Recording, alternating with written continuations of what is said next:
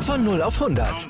Aral feiert 100 Jahre mit über 100.000 Gewinnen. Zum Beispiel ein Jahr frei tanken. Jetzt ein Dankeschön, rubbellos zu jedem Einkauf. Alle Infos auf aral.de. Aral, alles super. Mavis. Der Podcast rund um die Dallas Mavericks. Mit Sandro Zähler und Lukas Kruse. Auf meinsportpodcast.de. Hallo, liebe Basketballfreunde und herzlich willkommen zur mittlerweile achten Ausgabe von Mavericks, dem Podcast rund um die Dallas Mavericks hier bei meinsportpodcast.de. Mein Name ist Lukas Kruse, ich führe euch durch diese muckelige Samstagssendung und bei mir wie immer mein liebreizender Co-Moderator Sandro Zähle. Grüß dich, Sandro. Moin, moin. Die Playoffs sind aus Sicht der Dallas Mavericks vorbei. In der abgelaufenen Woche gab es das sechste Spiel gegen die Los Angeles Clippers, was man leider verloren hat. Und das ist für uns der Anlass, erstmal natürlich auf dieses Spiel zurückzublicken, aber so gehört es sich auch ein bisschen die Saison in einen breiteren Kontext zu setzen, mal zu gucken, was hat sich personell in der Saison getan, was hat sich personell auch vor der Bubble getan, äh, wo stehen die Mavs eigentlich, was sind die Stärken und Schwächen, so ein bisschen einen Blick in die Zukunft zu wagen. Und am Ende haben wir mit ein bisschen Unterstützung von euch, liebe Hörerinnen und Hörer, ähm, uns noch fünf Award-Kategorien ausgesucht, in denen wir jetzt unsere Mavelis Awards vergeben wollen. Einfach um so ein bisschen die Spieler zu würdigen, die im Mittelpunkt standen in dieser Saison. Viele davon sind ein bisschen offensichtlicher. Einige davon, da wird sicherlich auch eine kleine Diskussion zwischen Sandro und mir geben, aber das dann erst zum Ende hin dieser Sendung. Wir fangen also an mit Spiel 6 der Mavs gegen die Clippers. Es war quasi ja das Spiel, nachdem die Saison oder die Bubble ein bisschen unterbrochen war. Darüber haben wir ja in der letzten Folge ausführlich gesprochen, Sandro. Und ähm, ja, mein Gefühl vor dem Spiel war es, dass diese Unterbrechung eher den Clippers als den Mavs helfen würde äh, in dieser Serie. Hattest du auch das Gefühl? Ähm, das auf jeden Fall. Man hat es auch am Anfang des Spiels gesehen. Ähm, die Clippers waren schnell mit sieben Punkten weg. 7-0-Lauf. Äh, die Mavs erst nach zweieinhalb Minuten mit den ersten zwei Punkten äh, durch Luca. Äh, allgemein sehr, sehr holprig gestartet. Äh, vier Turnover schon nach ein paar Minuten bloß, ähm, konnten sich dann etwas steigern, aber ich glaube halt wirklich, äh, dass diese Pause den Clippers mehr äh, gelegen hat als die Mavs. Ja, das äh, hat vielleicht auch so ein bisschen das Momentum gestoppt, äh, wie es ja so schön heißt. Wobei äh, die Mavs ja doch zumindest ein bisschen angeschlagen waren. Luca wird die Pause jetzt nicht geschadet haben, äh, denke ich. Ein paar Tage mehr für sein Knöchel.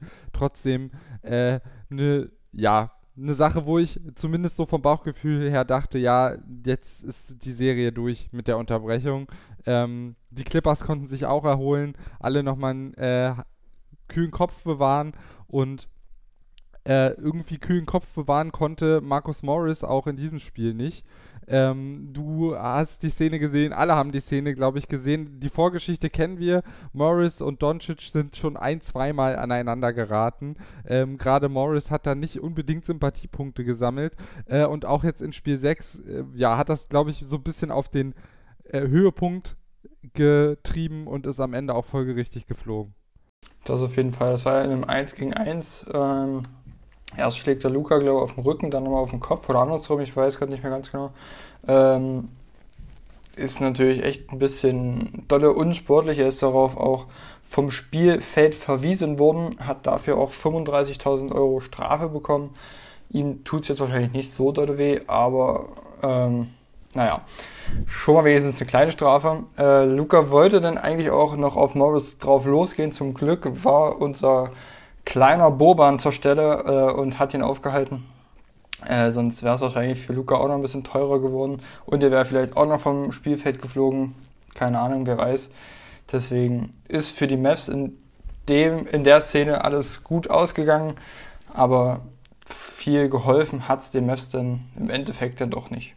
Ja, ich muss sagen, äh, ja, Morris nimmt sich damit auch so ein bisschen äh, die Argumentationsgrundlage zu sagen, alles, was zuvor in dieser Serie passiert ist, war keine Absicht.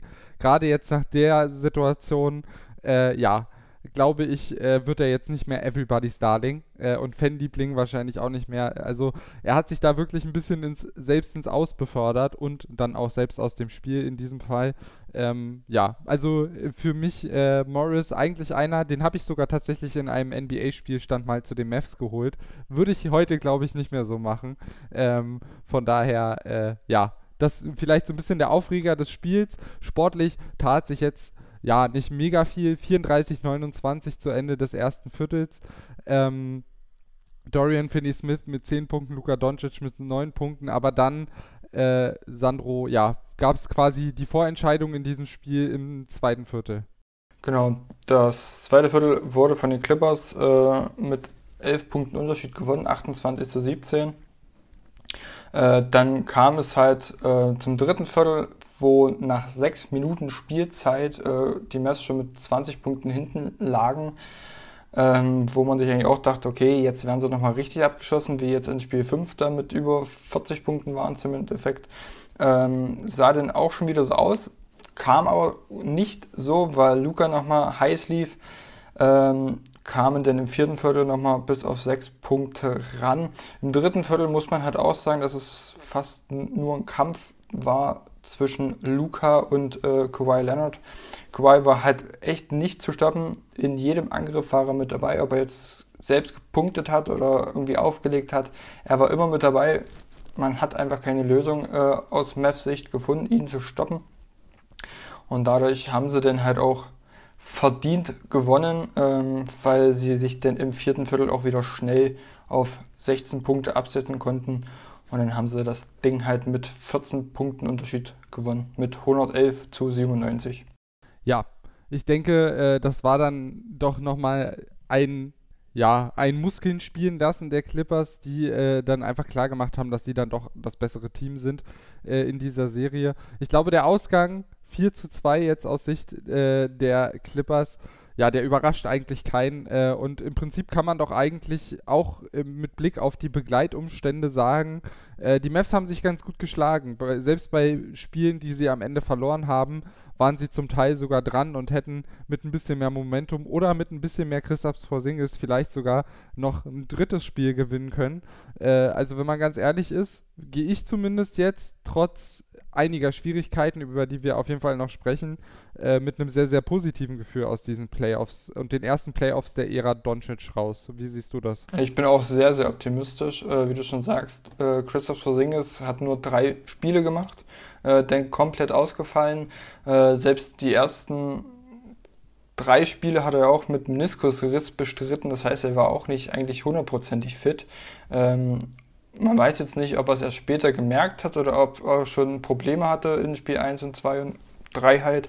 Ähm, also man muss wirklich sagen, dafür, dass die Mess eigentlich ein komplettes Spiel nicht einmal erzielen konnten mit Luca und Porzingis zusammen, haben sie es perfekt gemacht. Also wir waren ja beide nicht so optimistisch, dass es mit 4 zu 2 ausgeht. Ähm, und deswegen, also ich glaube, da haben die Mess einige überrascht. Ja, sich selber wahrscheinlich auch zum Teil, würde ich sagen. Ähm, lass uns kurz darüber reden, was du gerade angesprochen hast. Das kam jetzt nämlich quasi dann in dieser Pause äh, des Protests auch noch raus, dass eben äh, Christoph Porzingis sich einen Meniskusriss zugezogen hat und damit ja noch zwei Spiele im Prinzip gespielt hat. Ähm, da, als ich das gelesen habe, war ich zumindest, sagen wir mal, etwas verwundert, dass das eben nicht aufgefallen ist äh, und äh, dass man, selbst wenn man es gewusst hat, dann dieses Risiko bei einem Spieler wie Christoph Porzingis eingegangen ist, weil, äh, ja, diese, dieser Playoff-Run, das war, glaube ich, allen klar, ist jetzt nicht der, um den es geht, sondern es geht um in zwei, drei Jahren. Und ich glaube, da hat man schon vielleicht so ein bisschen, ich bin jetzt kein Mediziner, aber ich glaube, mit einem äh, Meniskusriss zu spielen, trägt jetzt der Gesundheit nicht so unbedingt bei. Äh, von daher fand ich das eine Nachricht, die mich auf jeden Fall ein bisschen stutzig gemacht hat. Äh, du kennst dich mit dem menschlichen Körper zwecks deines Jobs ein bisschen besser aus.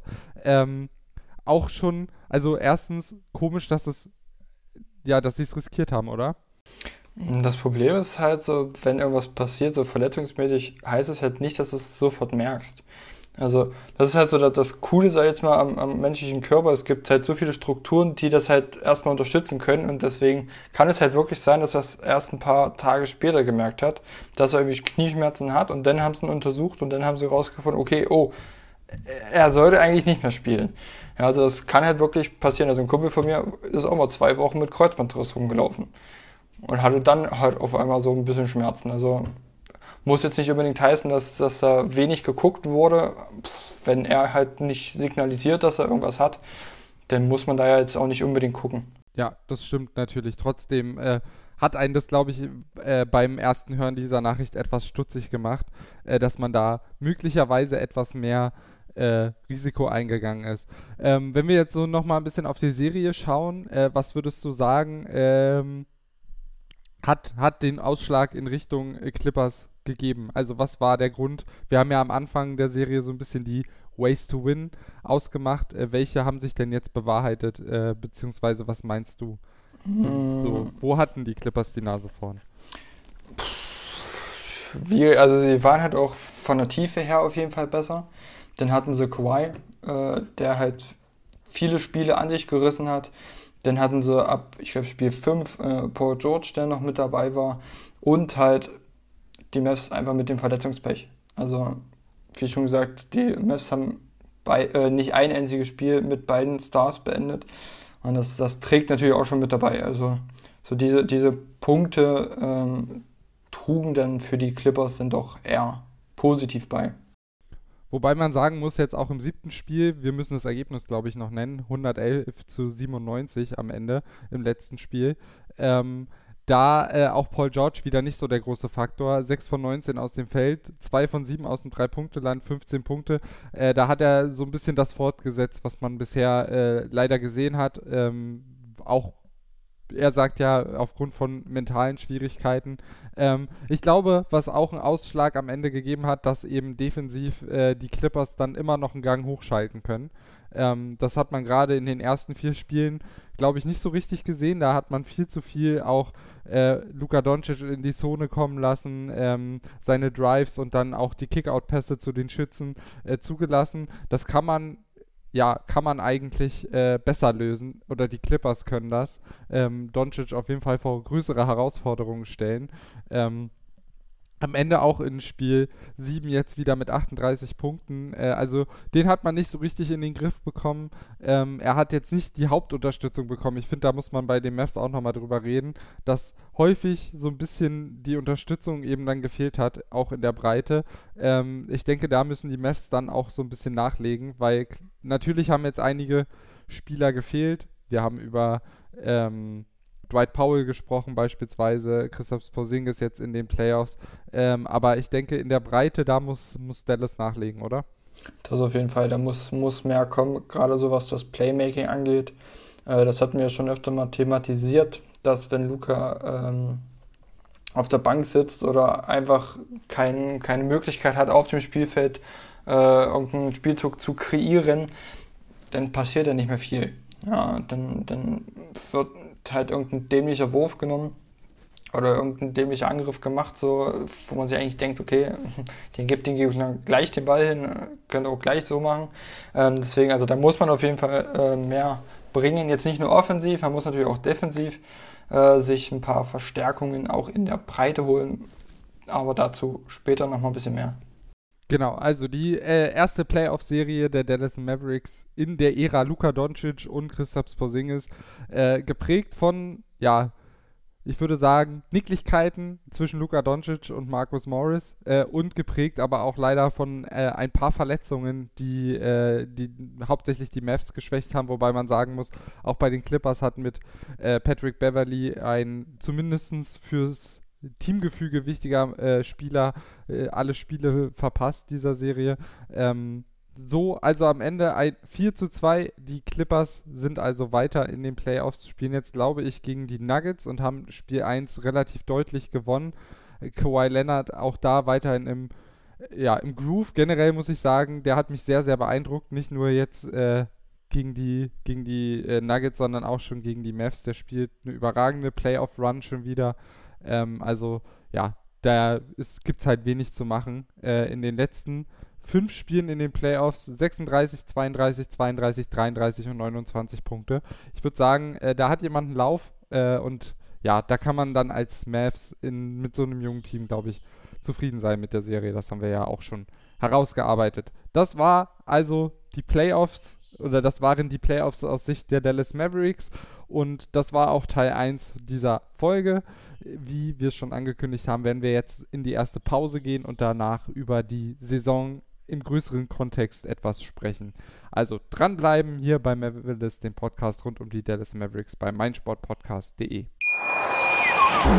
Wieder live von Ihrem Toyota-Partner mit diesem Leasing-Auftakt. Der neue Toyota Jahreshybrid. Ab 179 Euro im Monat. Ohne Anzahlung. Seine Sicherheitsassistenten laufen mit. Und ja, ab ins Netz mit voller Konnektivität. Auch am Start die Toyota Team Deutschland Sondermodelle. Ohne Anzahlung geht's in die nächste Runde. Jetzt los zu Ihrem Toyota-Partner.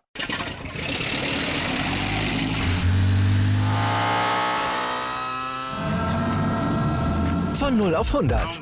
Aral feiert 100 Jahre mit über 100.000 Gewinnen. Zum Beispiel ein Jahr frei tanken. Jetzt ein Dankeschön, rubbellos zu jedem Einkauf. Alle Infos auf aral.de. Aral, alles super. Und damit willkommen zurück zur achten Folge von Mavericks, dem Podcast rund um die Dallas Mavericks hier bei meinsportpodcast.de. Mein Name ist Lukas Kruse, bei mir immer noch Sandro Zähle.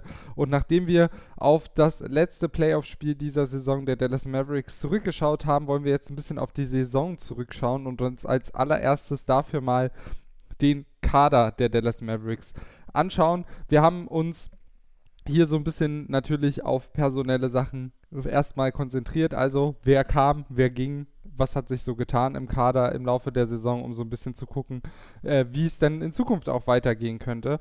Und da fangen wir als allererstes mal an mit den Zugängen und Abgängen vor der Saison. Sandro, vielleicht magst du uns da mal so ein bisschen einen ganz kurzen Überblick verschaffen. Ähm, also weggegangen ist nur äh, Salah Mary, äh, der Center äh, der ist nach Real Madrid gegangen. Sonst ist keiner weiter weggegangen, außer natürlich Dirk. Aber der zählt jetzt hier mal nicht noch mit dazu. Äh, Zugänge vor der Saison waren Seth Curry, Dylan Wright, Boba Marjanovic und Isaiah Roby, den man sich per Draft geholt hatte, äh, der ja jetzt nicht mehr dabei ist, aber da erzählen wir gleich noch mal ein bisschen mehr dazu.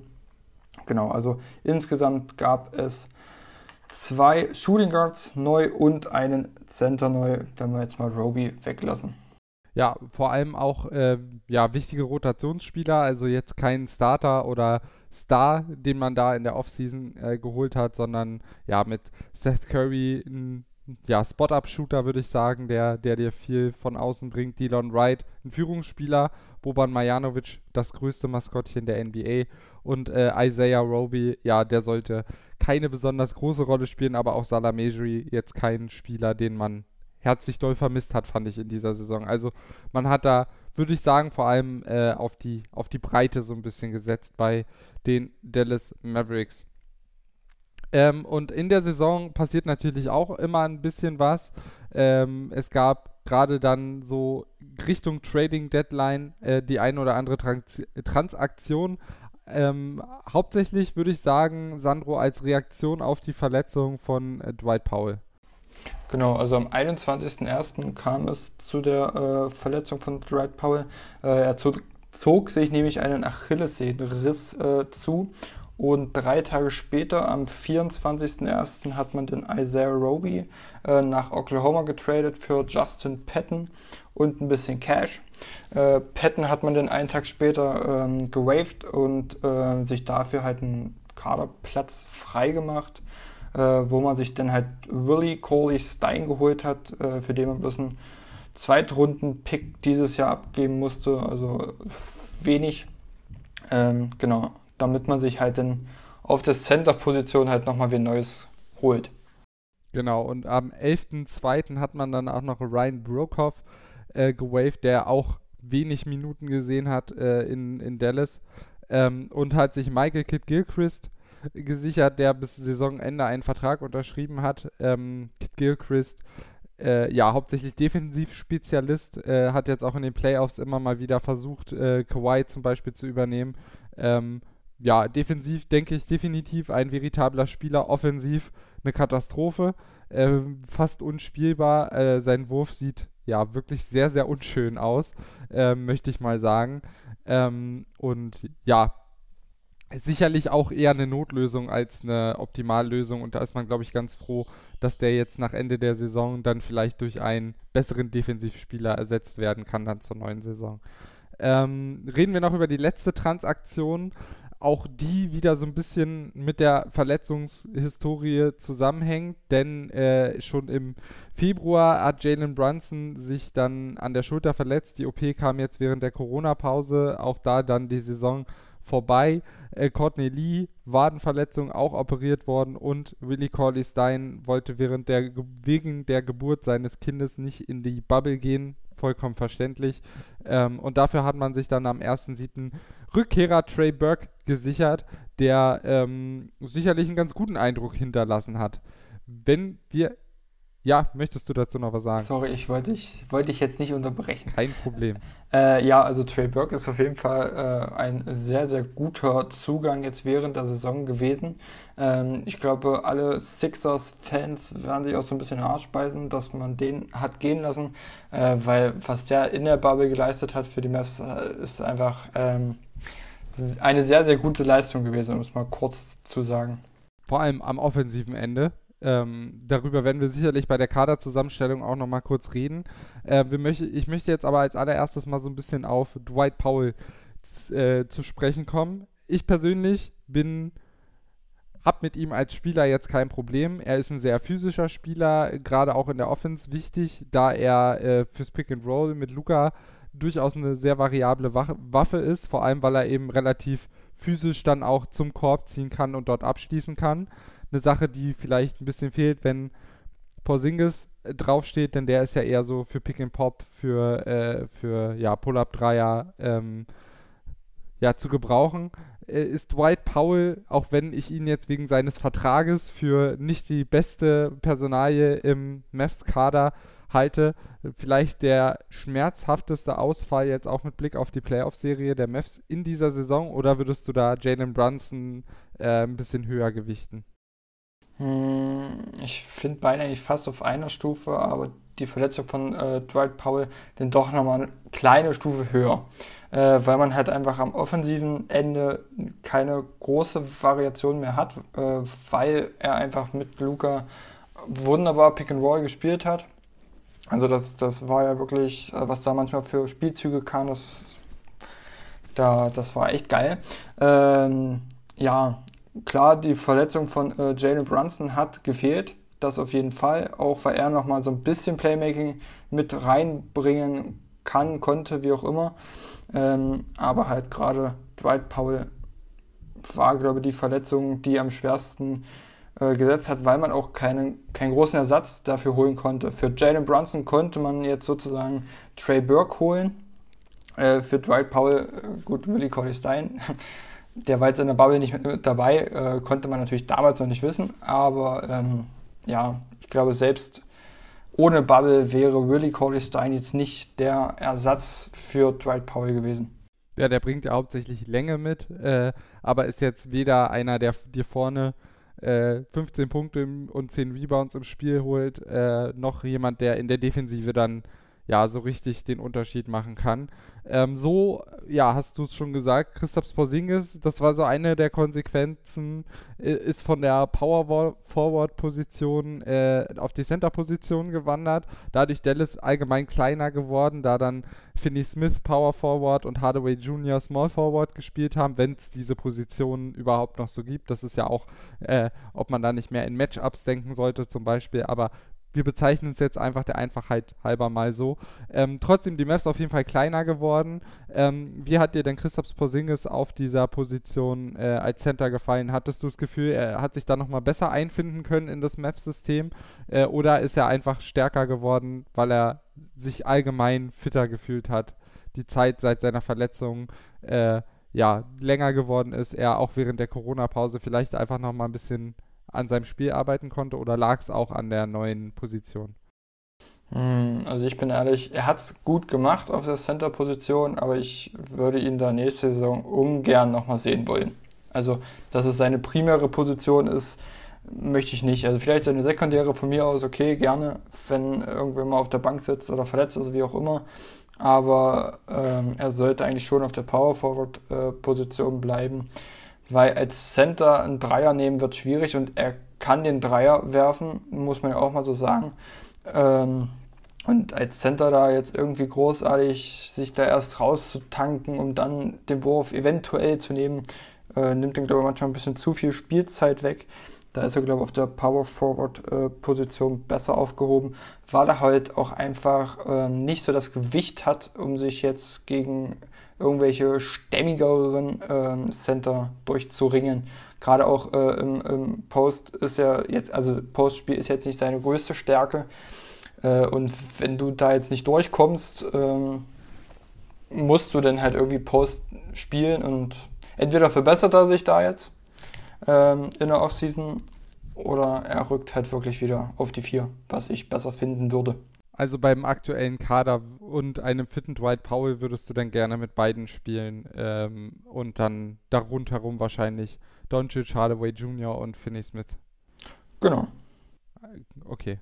Äh, ich bin mir da noch ein bisschen unsicher. Also ich fand, er hat einfach in der Bubble schon auf, dem, auf der Setter-Position sehr überzeugt. Äh, ich glaube, da kamen ihm natürlich jetzt auch die Matchups doch entgegen, gerade gegen kleinere Teams äh, und ja, Montrezl Harrell, der glaube ich auch erstmal reinfinden musste nach dem Tod seiner Großmutter äh, vor der, bevor er in die Bubble gekommen ist. Ähm, ja, hat er das gut gemacht. Äh, ich bin sehr gespannt. Ich denke, er wird sich da auf jeden Fall in der Offseason auch nochmal jetzt äh, viel mit befassen mit seinem Spiel. Ich denke, er hat viel gelernt in dieser Saison. Äh, Carlyle hat, denke ich, auch viel gesehen, wo man noch dran arbeiten kann. Ähm, und ja, ich denke aber auch, dass Dwight Powell definitiv eine wichtige Rolle äh, spielen kann, äh, sollte er nach seinem Achillessehnenriss wieder, wieder ja, eine ähnliche Form und auch eine ähnliche Physis erreichen wie vor seiner Verletzung. Das muss man ja immer ein bisschen abwarten. Gleiches gilt natürlich auch für andere, die diese Verletzung haben. Ich glaube, Kevin Durant war jetzt auch einer, der da ähnliche Verletzungen hat, wo, wo so ein Fragezeichen hinter ist. Ähm, was ja natürlich für Porzingis eher spricht, ist dann natürlich die Defensive. Ähm, gegen, auch gegen große Spieler. Oder äh, würdest du da Dwight Powell doch mehr Fähigkeiten zu sprechen, als ich das gerade tue? Das ist halt wieder so mein, mein Punkt, wo ich sage, da ist Porzingis wieder ein bisschen besser. Also das muss man wirklich sagen, was er an der äh, Defensive leistet. Äh, da ist er auf jeden Fall besser als Dwight Powell. Aber ich glaube, wenn du so einen guten Mix zwischen Offensive und Defensive nehmen möchtest, spielst du äh, mit beiden einfach vorne und hinten. Und je nachdem, wie das Matchup halt ist, wie du schon sagst, also die Position also ist ja fast ein positionsloser Basketball jetzt schon fast geworden. Ähm, je nachdem, wie das Matchup ist, stellst du halt entweder in der Defensive Pros auf, auf die 5 oder halt Dwight Powell auf die 5. Also das muss dann Rick Carlyle einfach entscheiden, wie er es jetzt besser finden würde. Aber so würde ich es halt machen, dass du in der Offensive halt Dwight Powell auf die Center-Position stellst und hinten guckst einfach, wie das Matchup halt ist. Ja, und umgekehrt geht es natürlich genauso. Man kann auch offensiv ähm, ja, da mehr experimentieren. Was natürlich dem Spiel von Luca ein bisschen hilft, ist, wenn Porzingis an der Dreierlinie dann eben steht, dann hat nämlich Luca für seine Drives ein bisschen mehr Platz. Andererseits die Pick and Rolls mit äh, Dwight Powell, wir haben es angesprochen, die funktionieren jetzt nicht ganz so schlecht. Äh, das heißt, äh, offensiv, glaube ich, kann, kann Doncic mit beiden ganz gut harmonieren. Äh, und ja, defensiv ist eh die Frage, äh, wie man dann, wie gut man dann auch zum Beispiel jemanden wie Paul verstecken kann, weil daneben ihm vielleicht noch andere gute Defensivspieler sind. Äh, dann fällt sowas natürlich auch nicht so stark ins Gewicht. Ähm, wir wollen gleich, ich denke, wir werden jetzt schon dieses Segment äh, etwas kürzer fassen. Äh, wir werden dann gleich nach der nächsten Pause ein bisschen noch auf die Stärken und Schwächen insgesamt äh, der Dallas Mavericks in ihrem Spiel nochmal blicken und natürlich dann auch die Baustellen herausarbeiten, ein kleines Fazit ziehen und dann gibt es die ersten alljährlichen Mavericks Awards. Ähm, da könnt ihr euch auch schon drauf freuen. Also dranbleiben bei Mavericks, dem Podcast rund um die Dallas Mavericks hier bei meinsportpodcast.de. Bis gleich. Wieder live von Ihrem Toyota-Partner mit diesem Leasing-Auftakt. Der neue Toyota Jahreshybrid. Ab 179 Euro im Monat. Ohne Anzahlung. Seine Sicherheitsassistenten laufen mit. Und ja, ab ins Netz mit voller Konnektivität. Auch am Start die Toyota Team Deutschland Sondermodelle. Ohne Anzahlung geht's in die nächste Runde. Jetzt los sprinten zu Ihrem Toyota-Partner. Podcast.de. Bis gleich. Und damit willkommen zurück zu Folge 8 von Mavericks, dem Podcast rund um die Dallas Mavericks hier bei meinsportpodcast.de. Mein Name ist Lukas Kruse, bei mir immer noch Sandro Zähle und wir haben bereits so ein bisschen über die personelle ja, Struktur, über den, äh, über den personellen Verlauf der Saison der Dallas Mavericks gesprochen und wollen in unserem Saisonrückblick jetzt äh, ein bisschen noch aufs Sportliche äh, blicken, auch wenn das natürlich alles so ein bisschen vermischt und mit den Spielern natürlich auch zusammenhängt ähm, und wollen uns jetzt so ein bisschen auf die Stärken und Schwächen konzentrieren. Äh, eine klare Unterscheidung kann man da machen. Stärke Offense, beste offensive Saison der Geschichte in der Regular Season. Schwäche Defense. Ähm, woran liegt das, Sandro? Äh, ja, ähm, frag mal die Coaches. ähm, ja, offensiv hat man halt äh, auch Luca, ähm, wie du schon sagst, beste Offensive in der NBA-Geschichte. Ähm, hat man halt einfach Luca, der scored. Ähm, hinten, ja, ich weiß es nicht, woran es liegt. Ich, bin, ja, ich, ich glaube einfach auch am Spielermaterial, denn ja. man hat eine sehr, sehr einseitige. Also ich glaube, das hat auch nichts groß mit System zu tun, auch wenn man sich da häufig doch sehr leicht auch äh, verhohnepiepeln lässt äh, von, von gegnerischen Offenses. Ähm, aber man hat halt einfach sehr, sehr einseitige Spieler. Denn ähm, Luka Doncic, finde ich, hat zumindest gerade auch in der Bubble gezeigt, dass er auch ein Interesse an Defense hat. Ähm, das war das erste Mal und das ist mir auch positiv aufgefallen. Aber dann äh, Christoph Porzingis hat viel gefehlt. Der ist vielleicht noch einer, der an beiden Enden auf seiner Position zumindest ein guter bis teilweise auch sehr guter Spieler sein kann.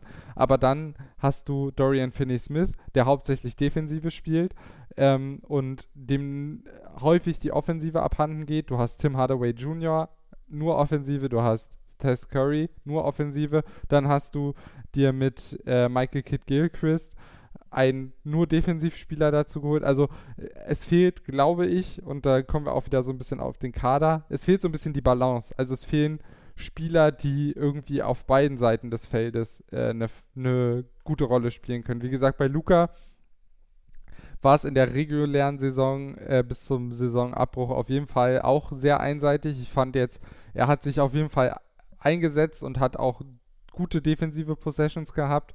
Ich denke, da hat er immer noch die größte Baustelle in seinem Spiel. Ähm, aber sonst würde ich sagen, äh, ja, fehlt bei Dallas vielleicht noch so ein bisschen die Balance und Spieler, die dann eben auch von der Bank, weil ich habe das Gefühl, wenn dieses Bank-Line-Up äh, auf dem Feld steht, dann hast du wirklich nur noch Offense. Das kann auch gut sein, wenn man den Gegner so ein bisschen auf dem falschen Fuß erwischt, aber so prinzipiell äh, ist das, glaube ich, so die Balance, gerade mit Blick auf die Defensive, ein sehr, sehr großer Punkt.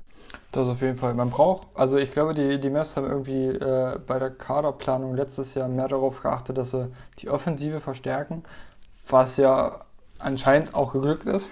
Ähm, aber man hätte wahrscheinlich wirklich darauf achten sollen, dass man einen guten Mix aus beiden hat. Vielleicht auch Spieler, die vorne und hinten spielen können. Ähm, ja, man hätte auch in der Saison viel mehr, glaube ich, noch auf die Defensive mit eingehen müssen. Ich weiß jetzt nicht, wie die trainiert haben, was sie trainiert haben, keine Ahnung. Aber man muss ja wirklich sagen, die Defense war konstant schlecht. Klar, es gab auch mal ein paar Spiele, wo so mal nicht so schlecht war, richtig, aber war eigentlich mehr konstant schlecht und da war jetzt keine große Besserung zu sehen. Also hätte man wahrscheinlich da irgendwie im Training noch ein bisschen mehr darauf achten sollen. Ja, vielleicht wollte man einfach Lukas Fähigkeiten offensiv ein bisschen maximieren in dieser Saison.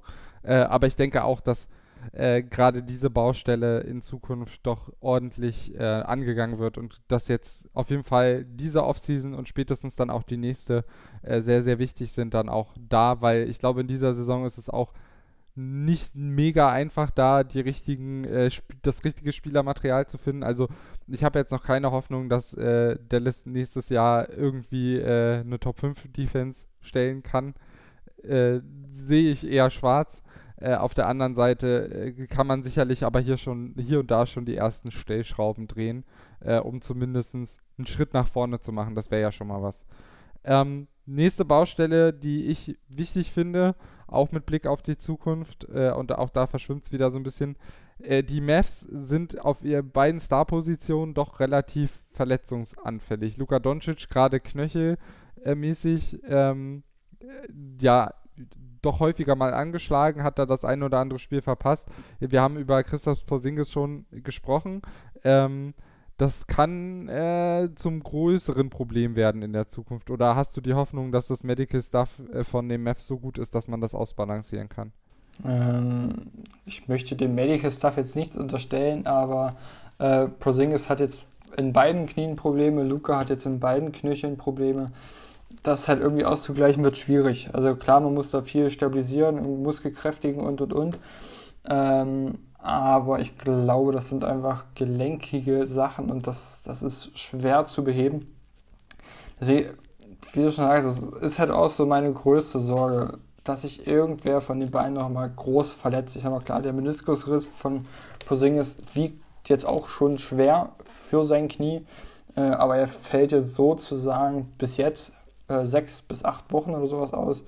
Ähm, da das jetzt Offseason ist, merkt man es jetzt nicht so dolle. Ähm, aber da muss man halt echt. Man braucht halt wirklich langsam mal einen dritten Star, der nicht so verletzungsanfällig ist, beziehungsweise keine große Verletzungshistorie hat. Auf der anderen Seite sieht man gerade zum Beispiel bei den Clippers, dass man auch mit verletzungsanfälligeren Spielern und einer guten medizinischen Abteilung, die die Mavs ja haben, durchaus auch eine Balance finden kann, das so ein bisschen, ja, zumindest das Risiko zu und die Belastung zu minimieren. Äh, ich kann mir schon vorstellen, dass das gerade jetzt bei Luca der ist meiner Meinung nach auch aus der Saisonpause fitter gekommen. Die Knöchelprobleme, ja, war auch unglücklich. Wir sind alle froh, dass es nicht wieder der, der äh, schon verletzungsanfällige rechte Knöchel, sondern der linke Knöchel in diesem Fall war. Ähm, aber trotzdem, ja, ist das natürlich so ein bisschen was, was Fragezeichen für die Zukunft hinterlässt. Äh, auf jeden Fall. Man muss ja auch sagen, die Clippers, äh, wie, wo du gerade angesprochen hast, halt, ähm, die haben natürlich aber auch mehr Tiefe im Team. Und dadurch konnten die das natürlich auch besser kompensieren. Wie schon angesprochen, die Mavs sind halt einfach kein tiefes Team. Das habe ich jetzt auch als äh, Schwäche mit angesehen. Die sind halt einfach nicht tief genug, um äh, Luca und oder Prosingis großartig zu ersetzen. Das können die Clippers natürlich. Also ich weiß nicht, wie viele Spiele die bloß gemacht haben mit äh, Kawhi Leonard und Paul George in der Regular Season, aber es waren wenige. Und trotzdem haben sie ja äh, ich glaube, zweiten, äh, zweiten Platz im Westen gemacht. Also das zeugt halt von der Tiefe. Das könntest du jetzt bei den Mess nicht machen. Ja, das stimmt natürlich. Aber auch das kann man ja oder will man wahrscheinlich auch mittelfristig ein bisschen äh, ausbalancieren. Äh, letzte Baustelle äh, oder letzte Stärke, die ich noch anpacken wollte, ist auf jeden Fall die Teamchemie. Ich finde, das hat man jetzt vor allem in, den, äh, in der Bubble gesehen. Da äh, hilft natürlich ein Boban Marjanovic, aber ich habe auch das Gefühl, dass die anderen Spieler da durchaus einen guten Beitrag zu haben. Luca ist auch ein kleiner, ein kleiner Faxenclown, möchte ich es mal sagen. Äh, jemand, der gern Spaß hat. Ich glaube, Porzingis ist auch jemand, mit dem man Spaß haben kann. Dwight Powell, ich äh, muss sagen, im Nachhinein betrachtet, glaube ich, eine sehr gute Entscheidung, ihn mit in die Bubble zu nehmen, auch wenn er nicht spielen kann. Und ich glaube, ich weiß nicht, wie da deine Einschätzung ist, aber ich kann mir vorstellen, dass diese Außendarstellung, die die Mavs jetzt in, den, in der Bubble hingelegt haben, jetzt auch nicht unbedingt schädlich ist für potenzielle Free Agents. Denn von Spannungen im Team hat man wenig gehört und auf der anderen Seite hat man viel Spielspaß und Freude gesehen. Das auf jeden Fall. Man muss auch wirklich sagen, es waren alle Mavs-Spieler äh, mit dabei. Außer halt Willie Collistein wegen der Geburt seines Kindes. Ist ja alles gut. Aber es waren alle Mavs-Spieler mit dabei.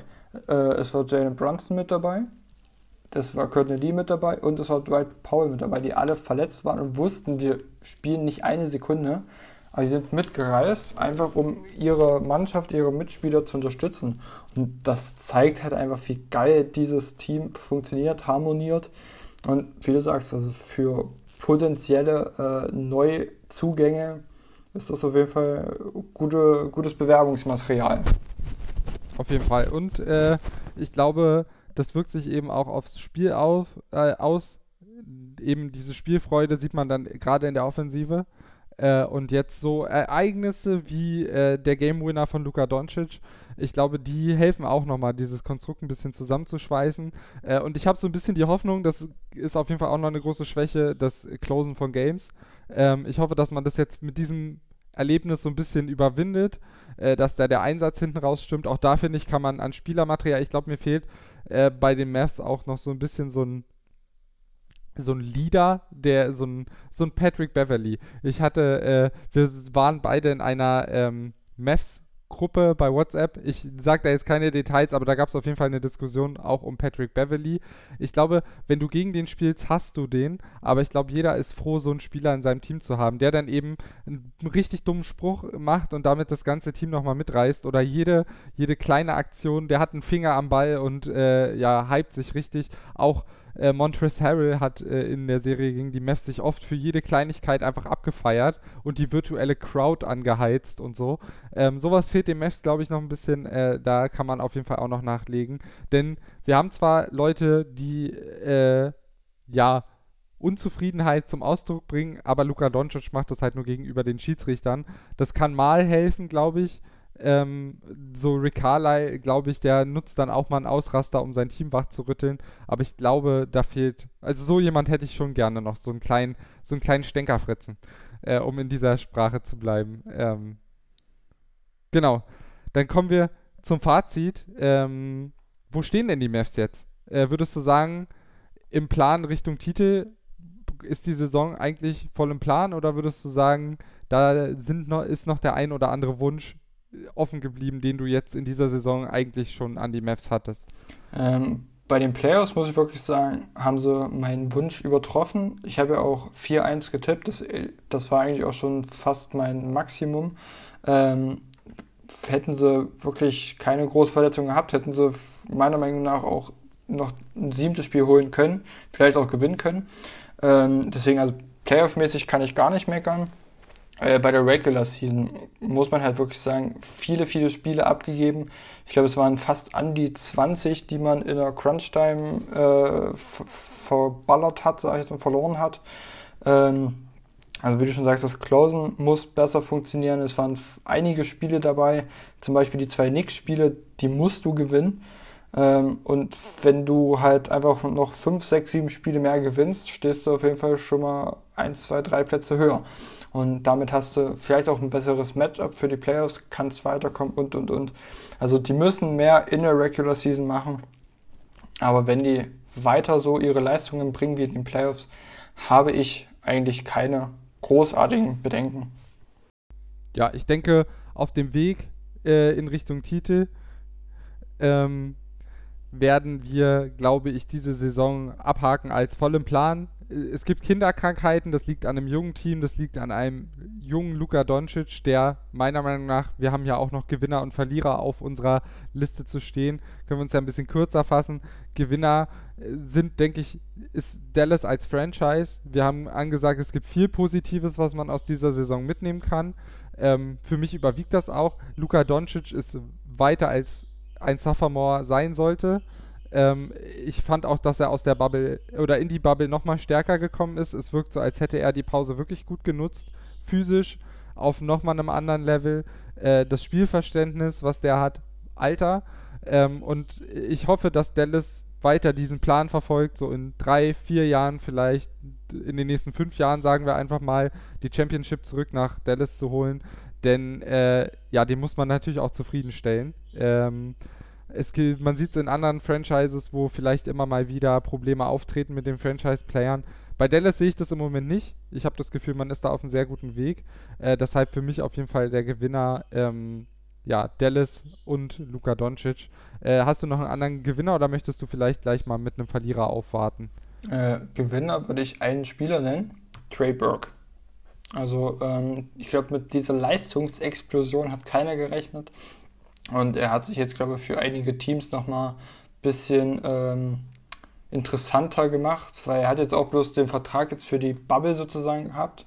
Ähm, deswegen, also ich glaube, der hat sich da echt ein bisschen attraktiver gemacht. Ja, man muss abwarten, was in Dallas so passiert, ob man da vielleicht noch Platz für ihn hat. Denn wir haben es schon angesprochen, mit Lee und Brunson zwei Spieler, die auf jeden Fall auch als Guards gezählt werden können. Äh, die sind gerade gar nicht dabei äh, und dann sind äh, schon wieder zwei Guards mehr im Kader. Äh, das Angebot wird jetzt nicht kleiner, deshalb mal gucken, aber auf jeden Fall eine starke äh, Bubble gespielt. Verlierer, schwer zu sagen. Ähm, fällt mir jetzt äh, aus Dallas Sicht so ein richtig, richtig krasser Verlierer gar nicht ein. Hast du, hast du jemanden, den, wo du sagen würdest, der ist auf jeden Fall ein Verlierer dieser Saison?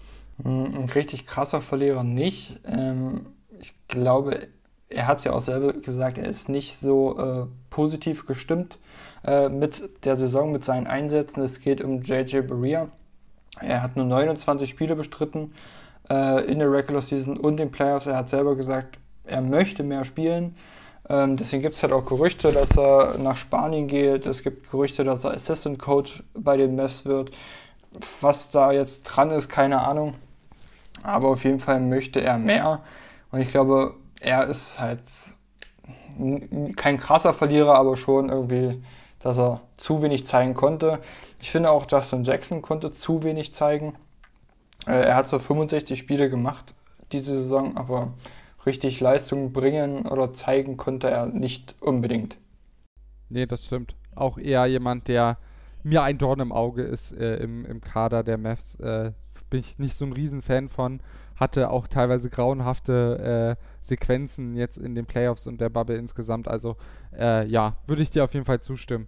Ähm, wir werfen gleich noch einen Blick in die Zukunft und dann gibt es die heiß ersehnten Mavericks Awards. Äh, also dranbleiben hier bei Mavericks, dem Podcast rund um die Dallas Mavericks bei meinsportpodcast.de. Bis gleich. Wieder live von Ihrem Toyota-Partner mit diesem Leasing-Auftakt. Der neue Toyota Jahreshybrid. Ab 179 Euro im Monat. Ohne Anzahlung. Seine Sicherheitsassistenten laufen mit. Und ja, ab ins Netz mit voller Konnektivität. Auch am Start die Toyota Team Deutschland Sondermodelle. Ohne Anzahlung geht's in die nächste Runde. Jetzt los sprinten zu Ihrem Toyota-Partner.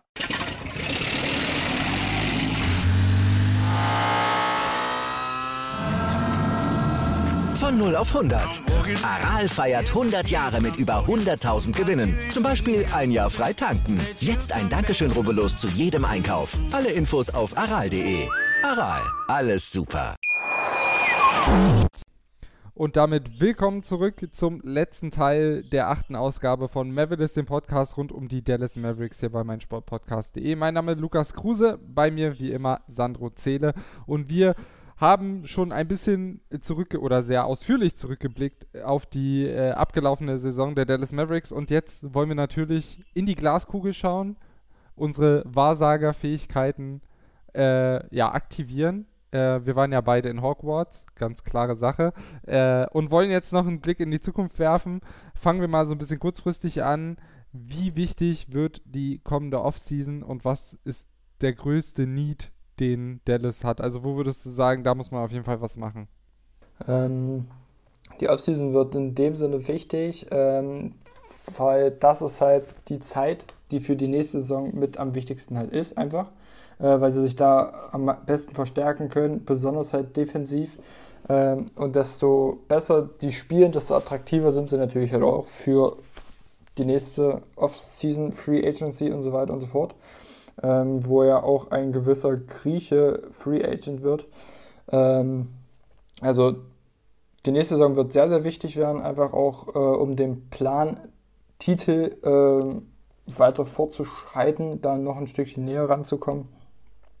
Ähm, ja, sie brauchen auf jeden Fall noch einen dritten Star.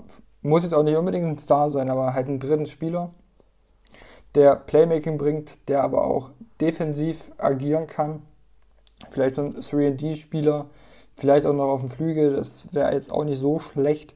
Ähm, ja, die müssen sich auf jeden Fall im Frontcourt, also äh, die Forward-Position und die Center-Position auf jeden Fall verbessern. Bei den Guards sind sie, finde ich, eigentlich relativ gut aufgestellt, beziehungsweise sind halt einige da. Ähm, da kannst du jetzt nicht alle einfach wegtraden oder so weiter und so fort. Ähm, also die müssten jetzt mehr auf den Frontcourt achten. Ja, aber ich denke, Flügelverteidiger äh, oder ein Flügel 3D und jemand, der Playmaking mach, bringt, äh, auf der Guard-Position vielleicht sogar, wenn, wenn Luca nicht dabei ist, äh, die größten Needs. Aber wir sind uns beide einig, die wichtigere Free Agency-Phase, Offseason, ist dann die nach der kommenden Saison. äh, wenn der Markt voll ist, wenn man äh, sich auf jeden Fall aufstellen kann. Und ich glaube, das wird die Free Agency, wo sich entscheidet, ob in den nächsten fünf Jahren der Titel möglich ist. Das auf jeden Fall. Man kann ja dann auch einen äh, Maximalvertrag anbieten. Also genau. damit macht man sich ja auch nochmal relativ attraktiv bei den Spielern.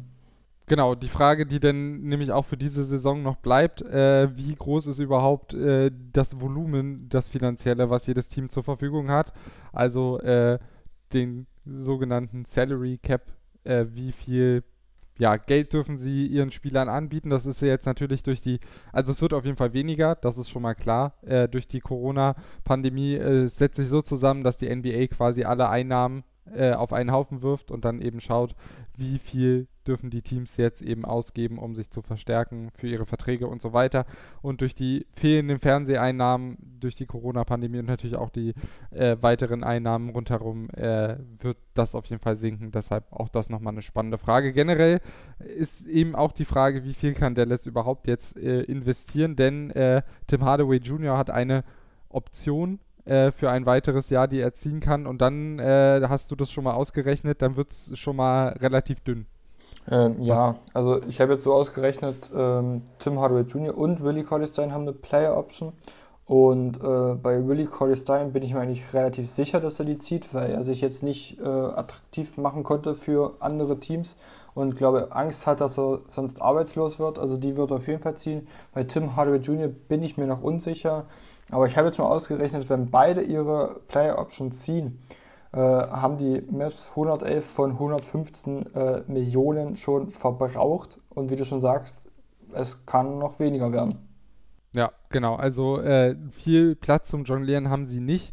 Ähm, da wird, wie gesagt, es sind jetzt auch nicht die allerattraktivsten äh, Free Agents auf dem Markt. Trotzdem wird man natürlich versuchen, irgendwie hier und da äh, noch einen Move zu machen. Ich bin, wir sind sehr gespannt. Wir können hiermit schon mal ankündigen, sowohl zur Draft als auch zur Free Agency werden wir auf jeden Fall noch Podcasts machen äh, und sicherlich uns dann auch so ein bisschen tatkräftige Unterstützung an die Seite holen.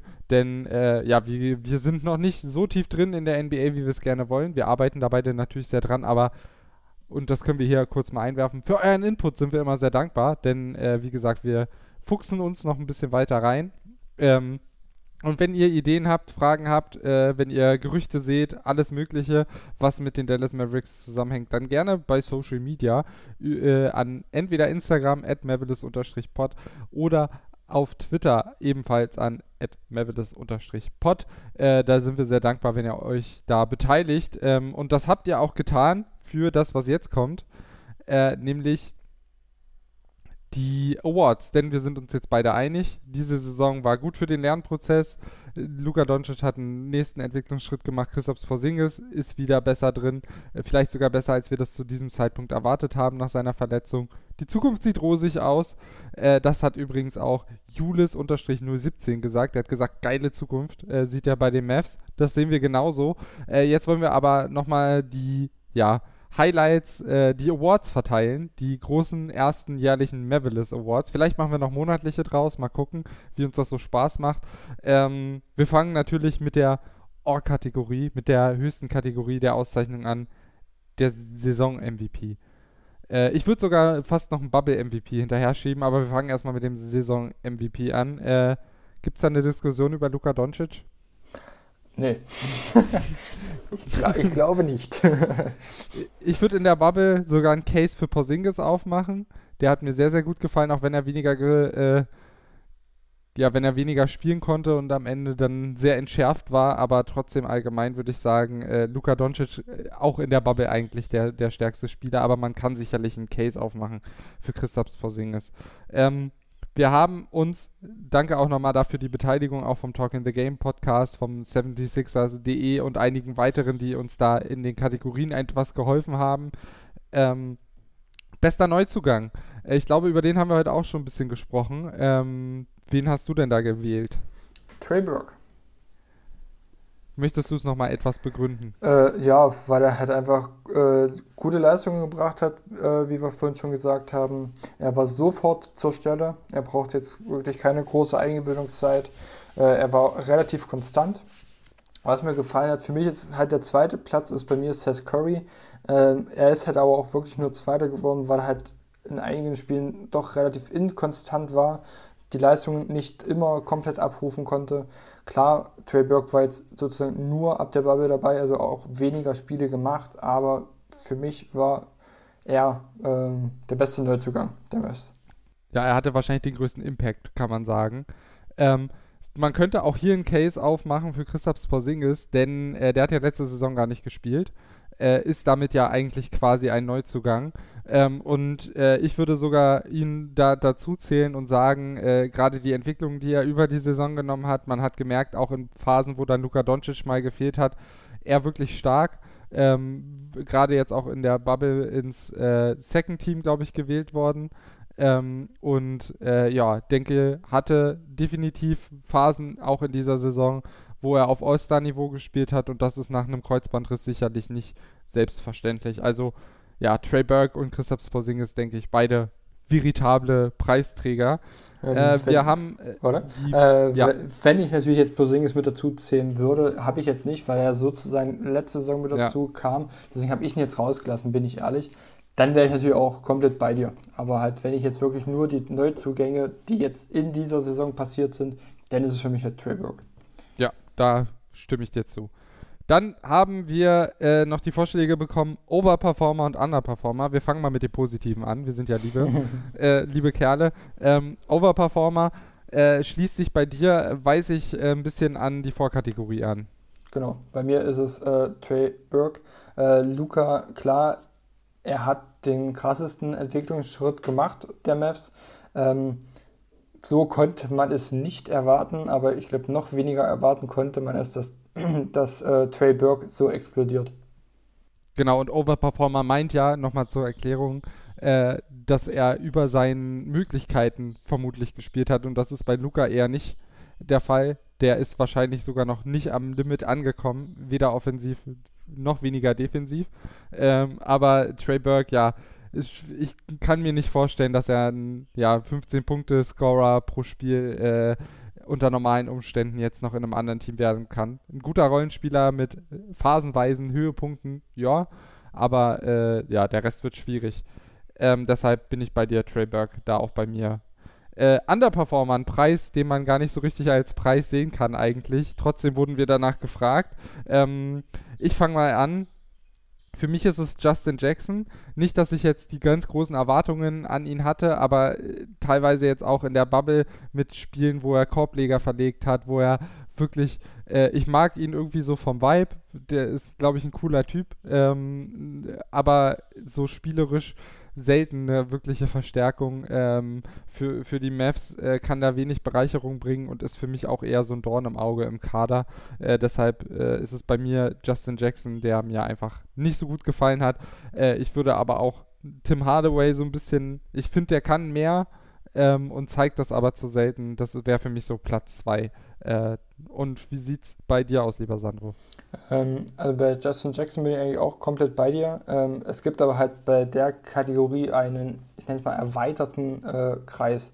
Äh, halt aus Justin Jackson, Tim Hardaway Jr., Courtney Lee. Ich finde auch Willie Cordestein, klar, von Cordestein könnte man jetzt nicht viel erwarten. In dem Sinne hat er seine Erwartungen äh, voll getroffen. Ähm, aber ja, wie du sagst, Justin Jackson hat den Preis am meisten verdient, sage ich jetzt mal. Ähm, ja, und dann halt auch Tim Hardaway Jr. auch relativ inkonstant gewesen.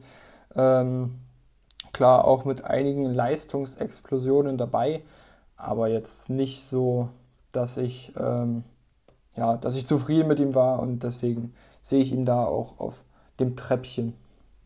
Ja, hatte doch zu viele Spiele, in denen er da noch untergetaucht ist.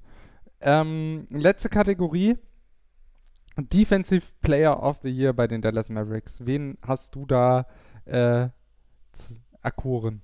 Äh, einen Europäer. Spannung. Äh, ja, ich habe Christoph Porzingis genommen, weil ich finde, er hatte defensiv einfach den größten Einfluss, ähm, hat auch die besten Leistungen gezeigt, die konstantesten Leistungen in der Defensive. Deswegen ist er für mich der ähm, Defensive Player of the Year bei den Mavs. Ja, bei mir ist es Maxi Kleber geworden, hat häufig die besten Spieler des Gegners verteidigt, ähm, konnte leider nicht jetzt in der Bubble ja, da war er chancenlos, äh, hat auch offensiv dann sehr wenig gezeigt, aber defensiv ist er für mich einer der unterbewertetsten Spieler der NBA, vielleicht sogar. Ähm, ist ein Top-Verteidiger, äh, hat eine hervorragende Fußarbeit, schafft es eigentlich fast immer, auch vor schnelleren Spielern des Gegners zu bleiben und die Würfe zu erschweren. In der Bubble hat er jetzt nicht so viel Werbung dafür gemacht, aber äh, so allgemein fand ich ihn stärker als, äh, als doch einige andere. Ähm, man kann auch einen Case aufmachen für äh, Dorian Finney-Smith. Ähm, ist, äh, ja, es gibt dann halt auch nur die drei Verteidiger eigentlich, äh, die die gesamte Saison gespielt haben. Ähm, und ich würde sagen, für mich ist es Maxi Kleber, aber ihr wisst auch, wir sind beide kleine Maxi Kleber-Fanboys. Äh, durch die deutsche Brille natürlich. Ähm, ja, das waren unsere Mavericks Awards. Ihr könnt uns natürlich auch gerne schreiben, wie ihr da in den Kategorien gesehen hättet. Freuen wir uns gerne, würden wir dann natürlich sicherlich auch in irgendeiner Form, zumindest auf Social Media, mal aufarbeiten. Ähm, was wir jetzt nicht aufarbeiten werden, sind die weiteren Playoffs. Äh, die sind aus Mavericks Sicht natürlich jetzt nicht mehr besonders interessant. Vielleicht wird es hier und da mal irgendwie einen Einschub geben, an, aber ich denke, für uns hat sich das jetzt erstmal erledigt. Generell wird sich der Podcast jetzt so ein bisschen verändern. Wir haben so einiges vor in der Offseason. Äh, da jetzt natürlich die Spielbetrachtungen, Spielbeschreibungen und Analysen erstmal nicht mehr so ergiebig sind, da nicht gespielt wird, äh, haben wir uns so ein paar andere Dinge überlegt. Wir haben schon angesprochen, Free Agency, äh, die, die Draft, das sind auf jeden Fall Dinge, über die man mal reden muss, auch wenn die Draft jetzt wahrscheinlich nicht das größte Highlight ist. Luka Doncic spielt ja schon bei den Mavs, der kann nicht mehr gedraftet werden. Ähm, von daher passiert da jetzt erstmal nicht so viel. Aber das sind auf jeden Fall Dinge, die wir machen werden. Und wir wollen euch so ein bisschen in die Geschichte der Franchise mitnehmen. Wir wollen uns Events raussuchen, wir wollen uns einzelne ja, Phasen, Ära, Ehren, ist glaube ich der, der, Plural, aussuchen, äh, über die wir euch mal so ein bisschen in die Geschichtsbücher mitnehmen. Das werden kürzere Folgen. Und da wir dafür aber ein bisschen Vorbereitung brauchen und mal ein bisschen durchatmen wollen, auch wenn es jetzt erst acht Folgen sind, aber trotzdem, ich glaube, in sieben oder sechs Wochen äh, Podcast-Geschichte äh, gibt es nächste Woche erstmal keine Folge. Wir machen eine kurze Pause, äh, sind dann in zwei Wochen wieder mit euch da, äh, für euch da und dann schon mit dem ersten historischen Rückblick. Äh, wir wissen noch nicht so ganz, wie wir das dann nennen. Da lasst ihr euch überraschen, aber ich denke, dass äh, das wird ganz cool, ein bisschen zeitlos, ein bisschen in den Geschichtsbüchern stöbern und in Erinnerungen schwelgen. Also ich denke, ihr werdet auf jeden Fall viel nochmal über Dirk Nowitzki äh, und auch die Meisterschaft äh, hören. Äh, aber wir wollen natürlich nicht nur das betrachten, sondern auch die Jahre davor ähm, und die schlechteren Jahre. Äh, da gibt es sicherlich einiges, worüber man mal reden kann. Ähm, das dann also in 14 Tagen. Das war's mit den ja, ersten Saison-Podcast. Ich hoffe, es hat euch bis hierher gefallen. Wenn ja, Rezension bei iTunes gerne dalassen und uns dort auch abonnieren oder im Podcatcher eurer Wahl. Social Media habe ich schon gesagt, da gerne immer mit Input, Feedback, was auch immer. Wir freuen uns auch über Verbesserungsvorschläge. Wie gesagt, wir sind ja noch in den Kinderschuhen dieser Podcast. Da kommt noch ganz viel auf euch zu. Das versprechen wir euch. Äh, und die letzten Worte vor dieser ganz kurzen Pause, die überlasse ich meinem liebreizenden und wohlfrisierten Kollegen Sandro Zähle. Zum Glück trage ich eine Cappy. äh, ja, äh, danke an euch fürs Zuhören wieder. Danke für eure ähm, Vorschläge, für die Awards, für eure Hörerstimmen und und und. Äh, genau, genießt die Pause.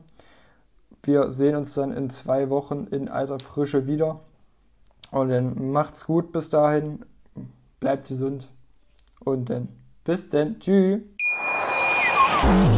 Wieder live von Ihrem Toyota-Partner mit diesem Leasing-Auftakt. Der neue Toyota Jahreshybrid. Ab 179 Euro im Monat. Ohne Anzahlung. Seine Sicherheitsassistenten laufen mit. Und ja, ab ins Netz mit voller Konnektivität. Auch am Start die Toyota Team Deutschland Sondermodelle. Ohne Anzahlung geht's in die nächste Runde. Jetzt los sprinten zu Ihrem Toyota-Partner.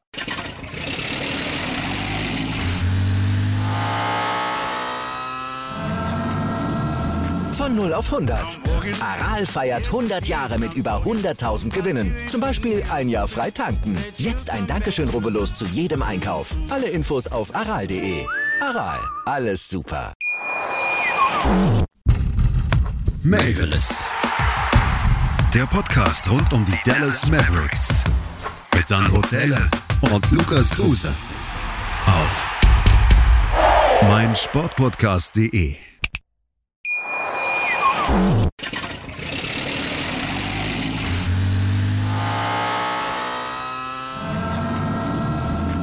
auf 100. Aral feiert 100 Jahre mit über 100.000 Gewinnen. Zum Beispiel ein Jahr frei tanken. Jetzt ein Dankeschön, rubbellos zu jedem Einkauf. Alle Infos auf aral.de. Aral, alles super. Wie viele Kaffees waren es heute schon? Kaffee spielt im Leben vieler eine sehr große Rolle. Und das nicht nur zu Hause oder im Café, sondern auch am Arbeitsplatz. Dafür gibt es Lavazza Professional. Kaffee am Arbeitsplatz, der genauso lecker schmeckt wie in eurem Lieblingscafé. Die perfekte Kaffeelösung für jede Art von Unternehmen. Klein, mittel, groß. Ihr habt auf jeden Fall einen Kaffee, der schmeckt. Die richtige Motivation für eure Arbeitstage. Alle Infos zu Lavazza Professional findet ihr auf lavazzapro.de mit allen Kaffeelösungen für euer Büro. Ich habe mich natürlich schockverliebt, weil die war wirklich ganz, ganz klein. So begann die Mensch-Hund-Beziehung zwischen Christina und Tierschutzhund Frieda. Und wie es danach, nach dem ersten Moment der Verliebtheit, so weiterging und welche Klippen es danach zu umschiffen galt, das hört ihr in der neuen Ausgabe von Iswas Dog, dem Podcast für harmonische Mensch-Hund-Beziehungen. Iswas Dog? Mit Malte Asmus. Überall, wo es Podcasts gibt.